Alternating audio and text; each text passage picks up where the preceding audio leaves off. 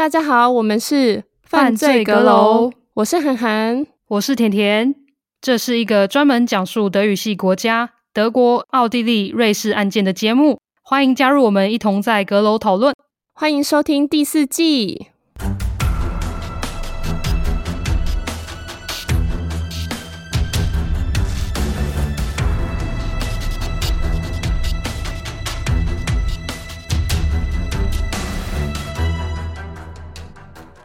嗨，大家好，我是涵涵。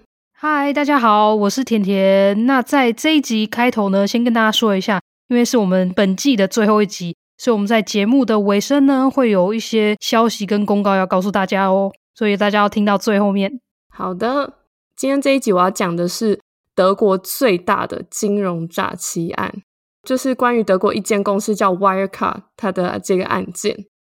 歌友们多少都有听过空投公司吧？其实空头公司有时候就是一种商业手段，就是为了美化公司的利润去开的一些公司。但如果一间公司不是业务不足，而是所有业务都是捏造出来的呢？是不是很扯？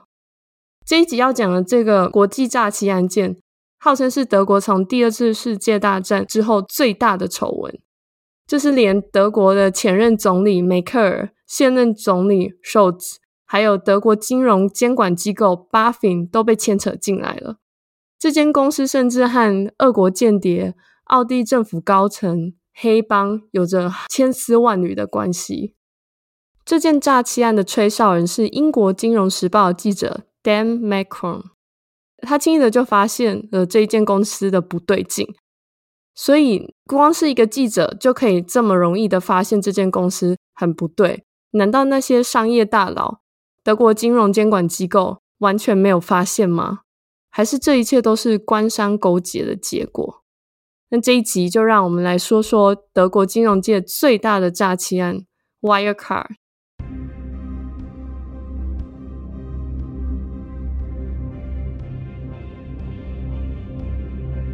我们现在说说 Wirecard 是怎么样的一个企业，还有它的经营模式，以及它是怎么样被其他人发现这个公司是有状况的。Vicca 简单来说就是一间电子支付交易公司，有点类似大家常用的 PayPal，但他们比较不一样的事情是，他们有发行实体信用卡和虚拟信用卡。Vicca 是在一九九九年在德国的阿什海成立的，他曾经在二零零二年遇到了融资危机，后来是一个奥地利人 Markus Braun 带着资金加入，成为新的 CEO，让 Vicca 又起死回生。Wirecard 一开始的客户大多都是赌博和情色网站，他们就透过收取中间的手续费盈利。也就是说，客户他今天可能在赌博网站储值，或是在情色网站购买这些情色影片，他们就会用 w i r e c a r 的系统去支付。也就是大家现在刷卡的时候会进入一个系统，就是类似一个平台这样子去支付，然后他们就是从中收取这个手续费。但后来呢，他们声称他们和许多大公司都有合作，包含啊、呃、Allianz 保险公司、荷兰皇家航空公司、卡达航空公司。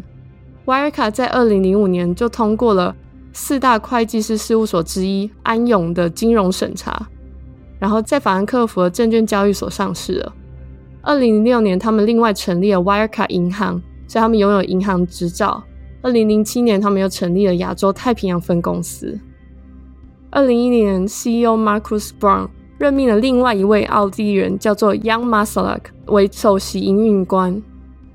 从此之后，Wirecard 就像是一飞冲天那样，业绩和公司的规模都直线上升。二零一三年，他们只有大概一千多名员工，但到了二零一八年的时候，Wirecard 就有了五千多名员工了。那几年，Wirecard 是成长最快的商务公司，甚至超过了德意志银行。Wirecard 崛起让很多德国人都非常的高兴，连德国金融机构 BaFin 都特别注意这间公司，因为很多年来大家都对德国企业有很多刻板印象，就是德国大企业都是老企业，例如 BMW 等等，然后都是形象老派、组织僵化的企业，就没有那种很新兴的气质这样子。但 Wirecard 不一样，他们的业务范围本身就比较新颖，就是跟网络有关的，刚好又接上了这一波从两千年以来、千禧年以来的这个网络崛起的趋势，又经营得很好，所以蛮多德国人都对于 Wirecard 引以为傲，甚至说 Wirecard 是德国的 PayPal。除了外界非常认可 Wirecard 之外，他们公司的员工也非常支持自己的公司，甚至就非常骄傲自己在一间有青创企业风气的公司上班。接下来我们再来细讲 Wirecard 的业务，因为这些业务都跟之后的诈欺有关。第一项业务就是行动支付业务。Wirecard 和电信供应商 NFC 签订很多合约，他们开发一个 App 叫做 Bon，它就是独立于银行或是其他网络运营商。Bon 呢，就是在 App 里面建立一张虚拟的 Mastercard，可以装在 Android 或是 iOS 系统，也就是几乎所有的手机都可以装。就它的功能有点像是台湾的接口支付、Line Pay 这种，就是你去 Seven 之类就可以用这个支付，用手机直接就可以付钱了。Bon 的 Android 版在德国、奥地、比利时、荷兰、西班牙、爱尔兰都可以使用。然后 Bon 还跟 Apple Pay 有在法国、英国、瑞士、西班牙、意大利、爱尔兰、德国有合作。然后甚至连 Google Pay 在法国也有支援 Bon。第二项业务呢，就是电子商务业务。他们将这项业务的重点就是放在旅行和交通。在二零零七年 w i r e c a r 就接管了最大的包机公司英国途易航空公司的支付系统，并且在二零一四年接管了荷兰皇家航空公司的支付系统。这支付系统就是透过虚拟的信用卡自动输出，然后以电子支付的方式向合作伙伴和供应商付款。就譬如说支付这些佣金，所以通过这种方式，客户就会通过一组，呃，他们建立的虚拟的信用卡号码，就是通过这一组号码去做电子传输，进行国际转账支付，然后他们就是收取中间的佣金。二零一四年开始，Wirecard 还推出了 Checkout Portal，就是一个全自动的应用程式，它可以连接就是线上商店的不同的支付方式。然后这个支付方式主要是针对就是中小企业和其他的一些虚拟市场。第三项业务就是跟前面这一项讲的有一点相似，可是它是针对零售业。那 w i r e c a 就提供了零线上零售业的支付平台。第四项业务是取代中国行动支付，给我们应该都有听说过，支付宝是中国最大的电子行动支付系统。Wirecard 就是看准了这个市场，从二零一五年以来，他们都与一直与支付宝合作，让中国游客在欧洲旅行的期间，可以透过 Wirecard 系统用支付宝付钱。Wirecard 甚至已经将这种替代支付的方式用到几家公司，例如 Printemps、The Body Shop 和希腊国家银行等等。这种付款方式也可以在慕尼黑机场的商店使用。从二零一七年的七月开始 w i r e c a r 开始和腾讯合作，同时在他们平台提供微信支付。所以就是可以看到这一项，他们基本上就是针对中国的用户。第五项业务是发放自己的信用卡，许多公司与 w i r e c a r 都有合作发放了各类的支付卡。因为 w i r e c a r 有自己的银行，就前面提到二零零六年成立的 w i r e c a r 银行，所以他们可以得到 Visa 还有 Mastercard 的许可协议，发行自己的信用卡和签账卡。一些比较有名的合作伙伴包含 Curve，还有初创银行 Atom，还有 Riveru。我自己本身很常用 Riveru，它是一间网络银行，可以申请金融卡和签账卡，有实体也有虚拟的。主要他们最大优点就是他们支持非常多种不同的货币，在欧洲很有名。不过在开始使用的时候是在二零一九年之后了，所以完全不知道他们跟 Wirecard 有合作过。我有个疑问，那今天 Wirecard 的事情东窗事发之后，请问你当时有换信用卡还是 Revolut？它是怎么样处理？就完全我完全不知道，他们有跟 Wirecard 合作，完全没有感觉到 Wirecard 这个公司的存在。不是不是不是，因为今天你说他们使用了透过 Wirecard 银行的服务去创了他们的 Visa 或是 Mastercard，对，所以请问他们终结这个合作关系之后，你的客户那边都没有什么变动吗？我用的时候他们已经破产了。哦，oh. 所以我完全不知道 Wirecard。甜甜这个问题很好，很多人都会开始在想，呃，Wirecard 原来在欧洲这么有名哦，那我怎么都没有听说过？这也是一个很吊诡的现象。我等一下会到最后我们会再讲到。为什么大家会好像，因为，这个公司很大，大家都知道，但好像都没有接触到它的业务这样子。二零一七年，Wirecard 收购了 City Prepaid Card Service 这间公司，创立了 Wirecard North America。自此，他就透过这间公司进军了美国市场。那这间公司顾名思义，他们就是发放一些 Prepaid 的信用卡。那 Prepaid 的意思大概就是预借现金，也就是说，你的卡里面可能没有这么多的额度，甚至没有钱，但是你可以跟跟这个发卡银行先去预借现金做支付。二零一九年，Wirecard 又通过收购总部在北京的 Allscore Payment Service 进入了中国市场。在二零一八年，Wirecard 的股价就因此达到了巅峰，公司估值大概是两百四十亿欧元。讲到这里，大家一定会听到 Wirecard 跟这么大的公司合作，一定会觉得他们事业做很大吧？像是刚刚我讲到 Revolut，然后还有讲到是为什么好像。很多人都听过，觉得 Wirecard 是一间很大的德国公司，当时所以也这么认为。可是当我问问周边的欧洲人，或是在欧洲生活的人，好像都没有真的使用到 Wirecard 的服务，不觉得非常奇怪吗？对这件事情，就让一些人嗅到不对的感觉。所以，二零一六年就有一间默默无闻的卖空公司，叫做 Zatara Research，他们写了一份。关于 Wirecard 的负面报告，指控 Wirecard 有诈欺活动，声称他们公司的高级主管有洗钱嫌疑，他们还欺骗了 Mastercard 和 Visa。这里我大概简单介绍一下什么是卖空公司。大家买股票大概都是希望买在低点，卖在高点吧？这样的话就是中间价差就是利润，这种叫做做多。卖空的操作就是刚好相反。那这些卖空者或卖空公司，他们就会锁定一些他们认为会破产的公司，做空他们的股票，也就是赌这些公司的股票会跌。如果大家想要知道更多的话，建议大家可以去看电影《大卖空》这部电影，就是里面有解释到很多怎么操作卖空，还有卖空的一些就是中间一个手法，然后里面解释很多金融的用语。这些卖空者有时候他们也是单独的投资人。这些卖空者和卖空公司也像一般投资公司一样，他们会对他们要做空的目标进行研究。当时这间 Zatara Research 是一间极小的卖空公司，而 Wirecard 那时候已经是超过至少三千人以上的大企业了，所以当时并没有人要相信他们。现在来看，可以说是可能就是没人想相信他们。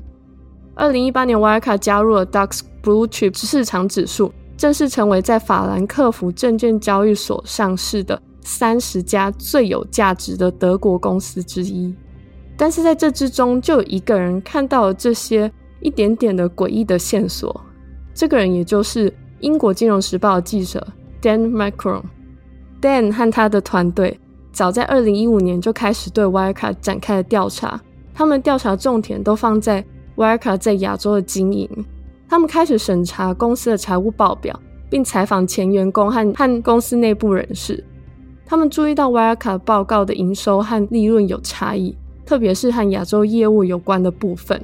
Wirecard 与亚洲第三方合作伙伴的交易看起来都很可疑，但当他们试图核实这些和 Wirecard 合作亚洲公司的存在的时候，都遇到了许多的障碍。不过，Dan 和他的团队。他们仍然下定决心，想要挖掘出更多的真相，弄清楚到底发生了什么事情。所以他们做了很多辛苦的研究、数据分析，还有请这些前员工要求他们提供一些内部的举报的线索。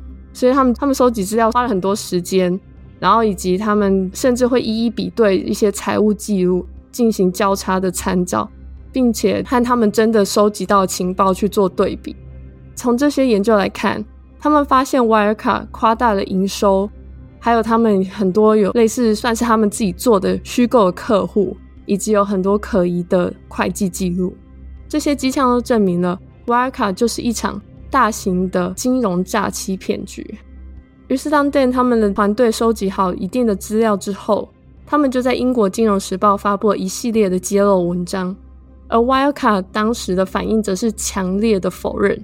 否认他们有任何不正当的行为，然后执行长 Markus Braun 甚至说《金融时报》是刻意抹黑 Wirecard。当时有许多德国人就不相信《金融时报》文章，他们留下很大量的负面评论，然后并且开始攻击《金融时报》和记者 Dan，然后要求他们撤销不实的报道。现在大家如果去看以前那几篇文章，还可以看到这些评论。Wirecard 在这个报道之后，他们的股价不降反升，甚至连德国金融监管机构 BaFin 都为 Wirecard 护航。BaFin 还以投资者金融下降、保护德国企业为理由，禁止卖空 Wirecard 的股票两个月。也就是说，这其他卖空公司他们不能完全不能操作 Wirecard 的股票。二零一九年的三月二十八日。Wirecard 还起诉英国的《金融时报》，起诉他们对 Wirecard 的一系列的调查报道，然后并说这些都是这些报道都是利用和扭曲的商业机密。不过过没多久，Dan 就接到一名匿名举报者提供了一批的内部档案，这些档案被称为巴伐利亚档案，里面有关于 Wirecard 虚假交易、伪造合同和使用空投公司掩盖诈欺活动的证据。这些证据就像是给 Dan 和他的团队注入了强心针一样，他们依照里面资料更积极的调查，终于他们有了突破口。店派驻在亚洲的同事找到了资料里面 Wirecard 在菲律宾最大的合作公司的地址，从新加坡飞去菲律宾，想要去证实这个地址，结果没想到这个地址的真正地点是一个一般乡下的房子。里面的人根本不知道什么是 Wirecard，但这个家庭里面其中一个人把一叠信拿给了记者，这些信都是写给这间所谓 Wirecard 在菲律宾最大合作伙伴的。Bingo，Dan 的团队终于找到铁证。依照财务报告，Wirecard 在亚洲业务占公司业务比例将近五十 percent，所以如果这间菲律宾最大伙伴公司是假的，那那些财务报告上看到那些业务是什么？该不会 Wirecard 完全没有业务，全部都是伪造吧？于是 Dan 就亲自跑了一趟 Wirecard 苏格兰分公司，结果一样，这个地址只是一个普通的民宅，里面的人只是收钱收信而已。于是 Dan 的团团队终于搞清楚了，Wirecard 计划就是将资金从公司引导到这些空头公司。然后再流回公司的财库，给人一种财务很健康的良好的假象。然而实际上，这些资金都只是在 Wirecard 里面转来转去而已，根本就没有业务，而且这根本就是洗钱。所以凭借这些资讯，《金融时报》在二零一九年十月又发布了一篇揭发的文章，揭发了 Wirecard 系统性的诈欺行为。文章发表之后，Wirecard 聘请了毕马威会计师事务所。进行独立审计，去表明说《金融时报》对他们的指控是假的。前面讲到，二零一九年十一月，Wirecard 还宣布计划收购中国的 Oscore，计划还要再继续扩大在亚洲的业务。不过，隔一年，二零二零年的四月二十八日，毕马威审计师独立调查后发现，Wirecard 没有办法提供足够的证明文件来解决《金融时报》提出的所有的违规指控。因此，他们没有办法发表最终的审查结果，所以这审查结果就一直在延迟。接下来发展根本就是急转直下，所以各位我们要认真听了，因为接下来发展非常的快。大家也可以参考我们在 Instagram 做的时间线，边看边听。在二零二零年的六月十八日，会计师事务所安永的审计师也拒绝签署 Wirecard 在二零一九年的账目。因为安永怀疑 Wirecard 声称的在菲律宾信托账户中有十九亿欧元，就是大概二十三亿美元的现金余额，他们怀疑这些是假的。那这笔现金其实大约占了 Wirecard 资产负债表四分之一。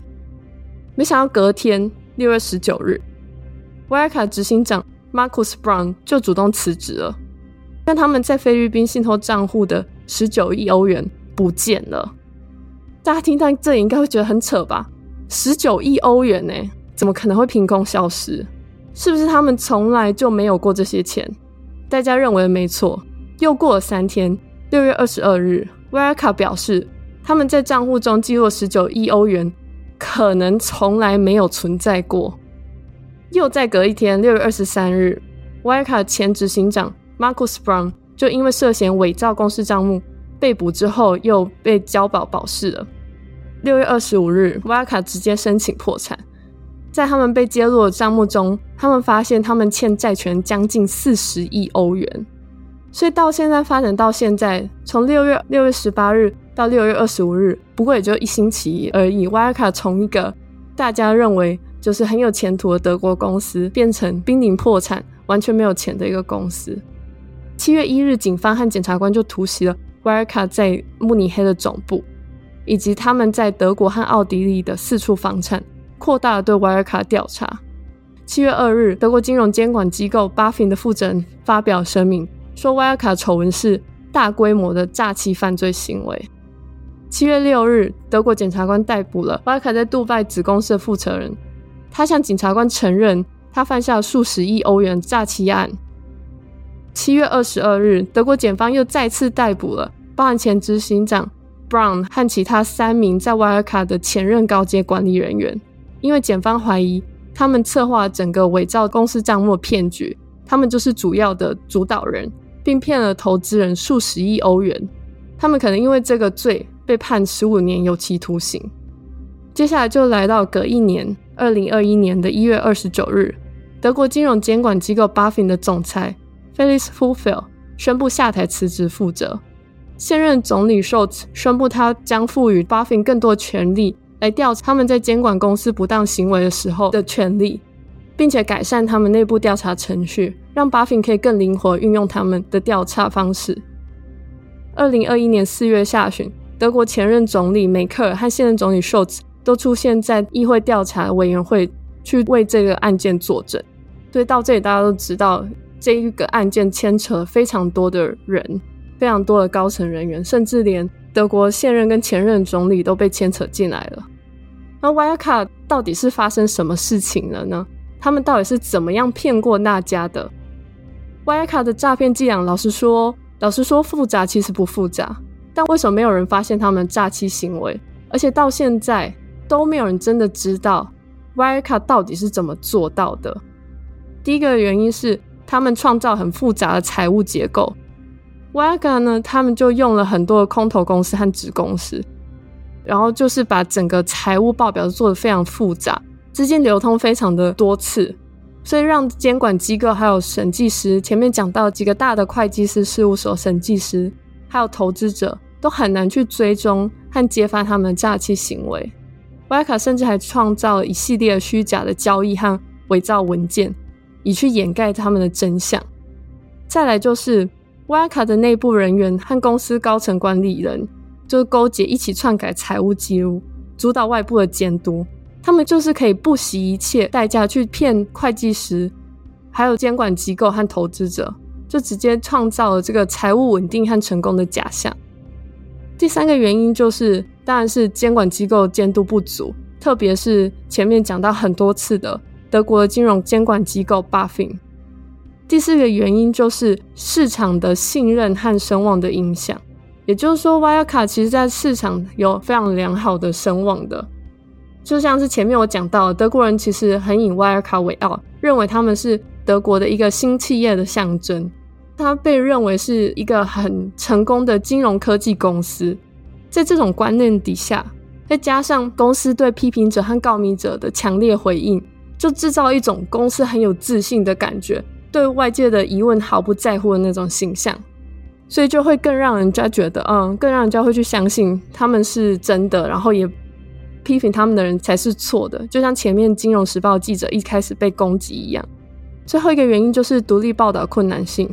前面提到 Dan 和他的团队花了很大的精力，还有很多时间，从二零一五年开始到真正这个案件完全算完全爆开，是二零一九年的事情。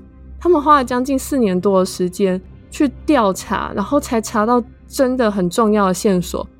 而且他们一开始在揭发 Wirecard 的时候，还一直被批评。那时候是真的有点像是有看到前面他文章下面留言，超多人在那边留“你们才是骗子啊”之类的这种，所以让调查更困难。更不用说，但在调查的时候，他的团队主管和周边线人其实都有被威胁。那这个我们就要讲到。是谁威胁他们的呢？讲到威胁他们的人，就我们就不得不提到 Wirecard 的算是二当家 Young Masalek。前面我们讲到 Young Masalek，他是 Wirecard 的首席营运官。他在接手 Wirecard 之后，公司的业绩就是直线飙升。现在当然大家都知道，这都是骗人的。Wirecard CEO Brown 被逮捕之后，一直说自己是无辜的受害者，真正的操盘手是首席营运长 Young Masalek。Dan 的团队在调查的时候，Young 其实就一直百般阻止他们，甚至还亲自飞到伦敦去见 Dan 的主管，也就是《金融时报》的总编，希望他们不要发布对 w i r e c a r 不利的报道，而且还派了黑道去威胁几个卖空者。有几个卖空者，他们是真的是亲身差点跟这些黑道分子有一些肢体接触。那现在我们就要讲到 Jan 他是一个什么样的人？Jan 他是一个非常神秘的人。大家只知道他是奥地利人，所知道他的过去的经历，大概就是只有他曾经创办过一个电子商务软体公司，后来就是到维尔卡上班了。金融时报报道也声称，由于样与俄罗斯情报机构有联系，所以因此样一直受到了很多欧洲政府的关注。那其他报章杂志调查也有说到样在被解雇数个小时之后，马上坐私人飞机飞往白俄罗斯的明斯克。后来，德国商报还报道说样可能在俄罗斯，甚至说他住在莫斯科附近的一座豪宅里面，受到 GRU，也就是俄罗斯联邦军队总参谋部情报总局的监督。虽然这个名字很长，但大家知道这个是俄罗斯其中一个情报机构就可以了。甚至有俄罗斯媒体还说样可能是俄罗斯的情报机构间谍，他可能是在一九九零年代末。通过奥地利和俄罗斯奥俄友好协会被招募的，因为样的朋友还包括当时俄罗斯情情报总局的上校、前俄罗斯总统办公室的官员，以及前利比亚情报局的局长，甚至样还帮助建立了瓦格纳集团。这个集团是一支在利比亚的武装势力，所以大家都觉得很奇怪，这个人到底是他是从事金融业的高知识分子，还是他是间谍，还是？为什么他要在利比亚成立一个武装集团？根本就没人知道为什么。在瓦卡发生之后，二零二零年八月，国际刑警组织就对样发出了红色通缉令，要求全球执法部门协助他们找到样并且逮捕他，引渡他回德国受审。但是到现在，完全没有任何的线索可以知道样真正在哪里，他就像是人间蒸发一样。我想问一下，你看到关于样的资讯？这些都是推测还是是真的？这些都是推测，根本没人知道他去哪，他也没有任何的出境记录，没有。但是他跟俄罗斯这么有大的关系，这些都是这些都是推测。OK，我我其实没有太关注 Wirecard，但前前几天刚好在看新闻的时候，呃，前几天我们录音的时候是五月底，对，所以前几天我有看到。德国真的还在找这个样在哪里，然后他就是有把样原本没有胡子的跟比较少头发的照片，跟他可能或是他曾经有过就是有胡子啊跟有头发的照片，就是摆给观看者看，然后希望大家真的是能找到他，因为听说有一阵子好像他跑到菲律宾去了，对，也有人说他去菲律宾，所以根本就没有人知道他去哪里，是个谜。对，但是啊。呃有一个是真的，就是他在利比亚建立了这个瓦格纳集团，还有自己的武装势力，就是在 Wirecard 倒台之前。对啊，因为你有说他就是用算是有点威胁的方式去威，就是阻止 Dan 还有其他人报道他们的事情嘛，所以我想他可能那时候大概就知道说他应该真的不好惹。对，而且就是中间主要是他们为什么会有这么多推测，是因为中间他们在要。啊、呃，报道 Wirecard 的过程之中，就是像甜甜讲的，他们 Wirecard 有当自己，他们自己有自己的线人嘛。那这些线人或是其他卖空者，他们就有收到他的攻击，然后线人也会提供一些很难证实的内部消息，就是他可能跟俄罗斯有关啊，甚至他有去接见一些奥地利的将军啊，或是什么的。可是这些都完全没有实际的证据，但我们能知道，就是他真的跟人间蒸发一样。完全没有出境记录，完全不知道去哪里了。但说真的，我觉得在欧洲蛮蛮容易的，也是啊，就是跑国家，因为边境如果不太管制的话，然后大家也不认识，因为说真的，Wirecard 没有爆发的时候，可是他爆发的时候，那时候大家都照片都有他，很容易就可以找到他的照片。但那时候我觉得他已经走了，所以很多人觉得他离开欧洲了。对，但是离开欧洲之后，你要出境记录吧，所以很多人觉得他是坐私人飞机走的。有可能，就很奇怪。而且，如果这个人真的是普通人，他有这么厉害吗？应该是有靠山，而且他应该把那好几亿都拿走。对啊，所以应该如果付钱的话，还是会有人帮他走私吧？我想。对啊，而且这些已经不是钱可以解决的问题了。就是他这些，就像你说，一定是背后有靠山才有办法解决的问题。要不然谁要收容一个就是犯人呢？讲到这里，就是 Wirecard 的金融诈欺案就结束了。Wirecard 的丑闻提醒我们，我们需要建立就是强大的金融监管监督机构，然后增加这些企业的透明度，更严谨的去审视一个企业。然后，当然，它还凸显就是独立媒体的重要性。前面讲到 Dan 和他的团队这么努力做这么多年，在同一个案子花了这么多心力，他们有办法去做这件事情，最后才能就是揭发这些金融不当行为。还要保护我们这些投资者，还有公众利益，所以他们其实都是在这个案子中非常重要的角色。我会做这个案子，其实是因为去年看到了 Netflix 推出的纪录片，纪录片名字叫做《金融丑闻：揭发 Wirecard 诈欺案》。Netflix 制作团队就是以《金融时报》记者 Dan 为主角，他讲述了他怎么揭发 Wirecard 诈欺案的整个过程。中间还参差了就是相关人士、卖空者、前 Wirecard 职员的这些访问。那整个纪录片其实节奏就蛮明快的，然后非常好看。我大概看了两次。在纪录片出来之前，Dan 就整理了他写的关于 Wirecard 文章，出版一本书，英文版本就叫做《Money Man》。如果大家搜寻 Money Man 就可以找到了。德文版本叫做《House of Wirecard》，就是我不知道为什么德文版本要叫这个名字。我自己有买了这本书，然后我有看，但是我还没看完，因为它里面的讲的非常非常的详细。那看完纪录片之后，其实我就想到，犯罪阁楼好像我们好像还没做过关于金融诈欺的案件，所以我就硬着头皮做下去了。就如果说前两集大家听的 Schloss Harheim 是我最拿手的案件的话，这一集 Wirecard 诈欺案，我完全就是像是外行人在看热闹。因为其实我就是很多金融术语，我都自己也是要去看到底是什么意思。哦，我在看的时候，就是每个英文单字我都懂，但是凑在一起来，我就不懂它完全要表达意思是什么。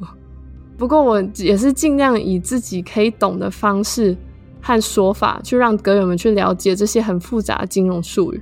那如果有阁友是就是从事金融行业方面，也可以就是留言跟我们说，如果我们哪里说错的话。但我必须说，至少我在看稿，或是我以一个听众来听，然后对这种金融专有名词或是金融的诈欺案比较不懂的人，其实你已经把它简化，跟把它讲得非常的明了，让大家其实还蛮容易了解它的。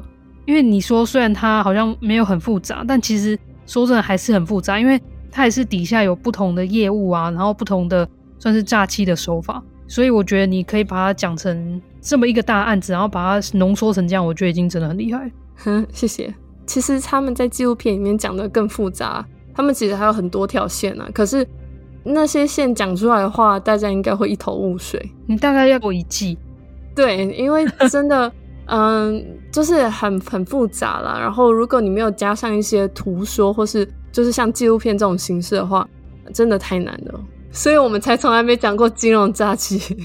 听完之后，其实我不知道歌友们有没有想法，但是其实我我没有什么想法。但是好像刚刚说多支持独立媒体，我觉得就可以讲一下，就是台湾的独立媒体，至少我在听他们的节目，就是报道者。我也是，他们做了非常多很深入的报道，而且他们的每一个集数也没有到很长，所以其实大家如果想要更深度的去了解一些议题的话，我觉得大家真的也可以去听他们的 podcast 节目。对对，而且就是真的是，我觉得这真的要做花很多心思啊，对啊，而且我觉得如果 Dan 和他们的团队没有收到那个所谓巴伐利亚档案的话，搞不好他们还是没有办法找到突破口。我觉得最后可以讲一下，就是我们每个应该可以回归到自我身上去想一下，如果未来你觉得有一件事情真的有点不对劲的话，我觉得大家就可以提出。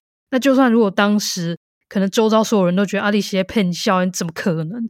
但我觉得如果你真的相信的话，当然是最好能继续找出实证来去佐证你的说法。大家就是要有一种怀疑的态度，因为现在很多假新闻，对，所以还是要有一种就是抱持着怀疑的态度去看，也不是说看待每一件事，但是就是要去有让自己有思考跟思辨呐、啊，对。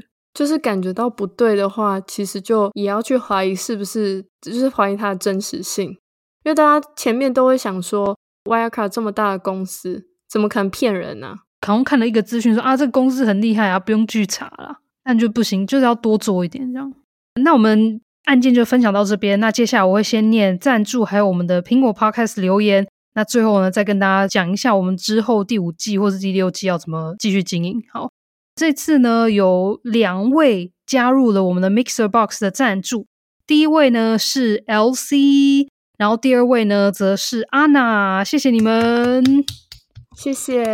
因为原本我还才讲说，哎，已经有一阵子消极都没有人加入，然后就一讲之后就就突然有有两两个人。不过呢，我们还是离全职之路还很远很远。所以如果大家真的喜欢我们的节目，然后也想要继续支持，也有能力的话。赶快加入我们的 Mixer Box 订阅赞助，Easy Pay 的单次赞助有 Emily 跟 Alice Liao，谢谢你们，谢谢。对，就是如果你们有一点点能力，可是没办法每个月支付的话呢，单次赞助也是不错的。接下来呢，念一下 Apple Podcast 的留言。第一则呢是来自 Hamlet 一九零零，来自澳门。那它的标题是：我是来自澳门的听众。感谢你们的陪伴。他说特别喜欢你们对案件的讨论跟背景的描述。谢谢 Hamlet。这好像是第一个，就是有澳门听众有留言的，之前都是香港，对不对？对，所以呃，可能澳门的听众比较少，然后他们可能打星或是没没有互动，比较害羞。对，也有可能。那所以我们也很鼓励来自澳门的听众或是歌友们帮我们多留言哦。谢谢 Hamlet。第二则留言呢？哇，他的名字有点难，他是 Esperazyu，乱念 E S P E R A Z A Y U。那他的标题是这种表现方式很精彩，打五颗星。然后他说：“我以为德国对儿少是很保护的，真的是有够扯的啦。”嗯，我在猜测他应该是在说第四季的第一集。应该前面还有吧，就是前面我们讲讲到，是是讲到儿少没有错，但是他说这种表现很精彩，那唯一我有改变我的表现方式，那就只有卡塔琳娜那一集，所以我不知道到底是讲哪集。建议大家就是如果未来有留言的话，我们真的很感谢你们，但是因为我们有跟大家讲，我们都是预录，所以有些时候你留言可能在二月的时候，就我们五月现在才念，所以有些时候会对不起来。那如果你们也可以先讲一下，说，诶，我是在讲第几季跟第几集的话，这样让我们比较能对得上会比较好。不过还是很谢谢你。那下一则留言是 Iris，然后一个猫的 emoji。哎，sorry，是老鼠吗？哎，我看不清楚，就是小小的，好，应该是猫。他说帮个朋友留个言，打五颗星，非常喜欢甜甜跟韩寒的声音，讲述案件也很有感觉。希望可以一直更新，开办到第十季、第二十季。那他说刮胡是不是很熟悉？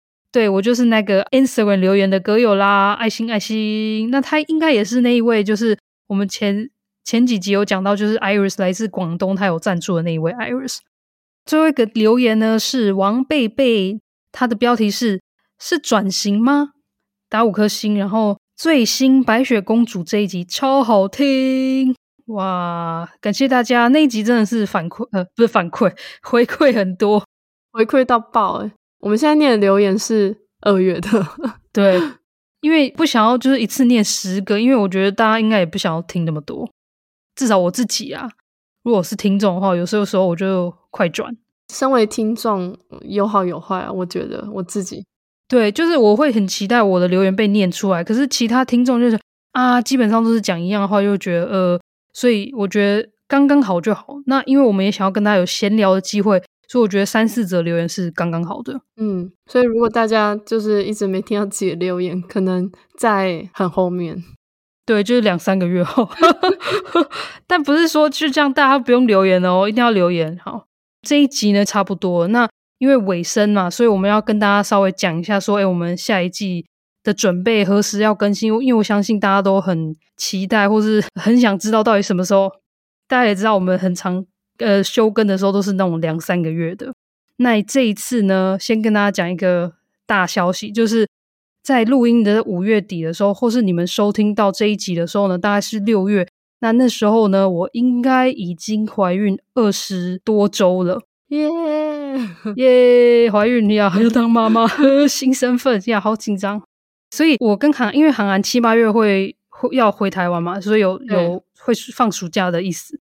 然后他九月的，因为又有拍卖工作很忙。那我的小孩呢，大概预产期大概是十月，所以我们一直都不知道说我们第五季何时可以更新。那我们现在就是尽量，我现在还是有空的时候都会写案子。我们就是在这六月到九月或是十月之间，我们就看有没有机会可以录音。那如果没有办法的话，我们就是走一步算一步这样子，节目不会停更，但是可能会有一段时间会休更，因为我相信很多也是爸妈的歌友们也知道带小孩，或是尤其是刚出生的新生儿的时候，应该是会非常累跟很忙。那我自己也是，这是我第一个小孩，所以我还不知道我到时候那时候的时间分配是怎么样，所以当然是要先以小孩跟我自己恢复身体状态先为主。但是呢，就是我还是会一直让我们的 MixerBox 的订阅的赞助继续延续下去。也就是说，就算我们在公开场合，或是我在公开场合不会出现，但是呢，我可能会发送电子报，或是发送一些社会案件全职方案的订阅者，以及呢，我最近已经更新了，然后就是我有修改了我们订阅的内容方案的内容，那就是我会不定期的放上独家的案件。也就是说，呃，如果你有订阅全职方案的话。你是只要我有一集新的独家案件的话，那你就可以立刻收听。那如果你是订阅啤酒方案的话呢，则是如果你已经订阅我们超过半年的话呢，也就可以一直收听下去。反正这会是我在当妈妈的这段日子中可能会出现的方式。所以如果大家想要继续听我们讲案件的话呢，可以用这样的方式来收听。要对，那大概就是 我们这一季结尾的。大消息跟公告，对，真是人生的一个大的转转泪点吗？这样说吗？对啊，其实我很喜欢小孩，但是我一直没有想要小孩，没有，就是一直拖啦。当爸妈的格友应该能了解啦，就是有小孩之后，生活那个转变是非常巨大的。对啊，因为我跟我先生已经在一起快十年了。那我跟他结婚也差不多，今年要八年了，所以其实很多人就说啊，差不多了啦，差不多了啦。然后听到我怀孕的时候 啊，终于，对，我就是能拖再拖，因为我先生其实比我大大概六岁，而且他身边的朋友很多都两三个小孩那种，就我们算是比较少数没有小孩的。但最后想好了，也真的差不多，因为刚好工作其实也蛮稳定，然后也有一个家，就是蛮蛮有空间可以有小孩。就是让家里吵闹一点，所以前置作业都已经做好了啦。对啊，就是现在录音五月底的时候，我先生已经把我们已经把衣柜啊、床啊、婴儿车啊什么都买好，就是大的都买好。然后我想说一下，就是爸妈真的很厉害，因为你要有小孩，你光是小孩没出生，你那个开销就超大。对啊，先不说先换一个大一点空间好了，那也都是隐藏成本啊。对啊，因为有些人可能真的是公寓太小，要换公寓，可能又要换车，因为他如果原本开 Smart 去上班，现在变成要有小孩的婴儿座。对啊，然后其他的东西都是那种一定要买的，钱在烧，真的钱在烧。然后又想到小孩要出生，当然是要给小孩最好的啊，然后天然的啊，，Lily Coco，，然后你就呃就会好多。好啦，反正不管怎么样，虽然虽然现在抱怨说小孩生小孩很赔钱，但是。我们很很期待小孩的到来，耶、yeah! yeah！之后说不定有一个小 true crime fun 这样子，耶！也可以跟他一起录音，然后就一直在旁边尖叫 啊，这样子。哎、欸，说不定以后我们出一款就是呃给小孩穿的那种犯罪格衣服，也、欸、可以之类的。然后用我小孩的当 model。对，那哎不行，发表生气，没有就不要露脸，那脸是一个微笑这样子。因为我就是有在经营个人，因为我是本身也是旅游部落客，所以其实我不排斥露脸。那我先生其实他也还好，就是只要我没有放丑照什么这些都还还能接受。可是唯一我们有讲过，就是小孩出生的话，我是绝对不会放小孩。后来我在看了这么多真实犯罪案件之后，加上现在很多的犯案手法，尤其是那种变态的人，他们都是就是收集那些婴儿的照片，可怕。我们也要吓所有爸妈，你们还是可以照照放，因为这是每个人的决定。对，但是我们是觉得为了小孩的安全。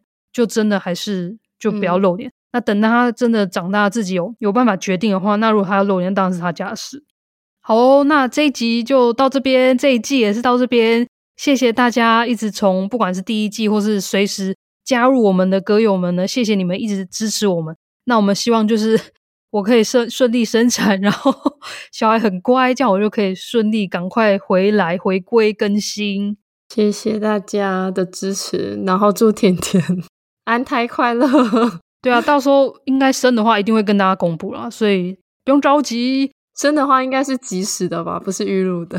没有啦，不是，我三个月前生的小孩，可能太忙的话，之后可能就，呃，Hello，我上周生小孩了，上周还好了，一周可以的。好啦，就这样喽，那我们下一季见啦，拜拜，拜拜，那我们下次见，我们是 Dark Crime 犯罪阁楼。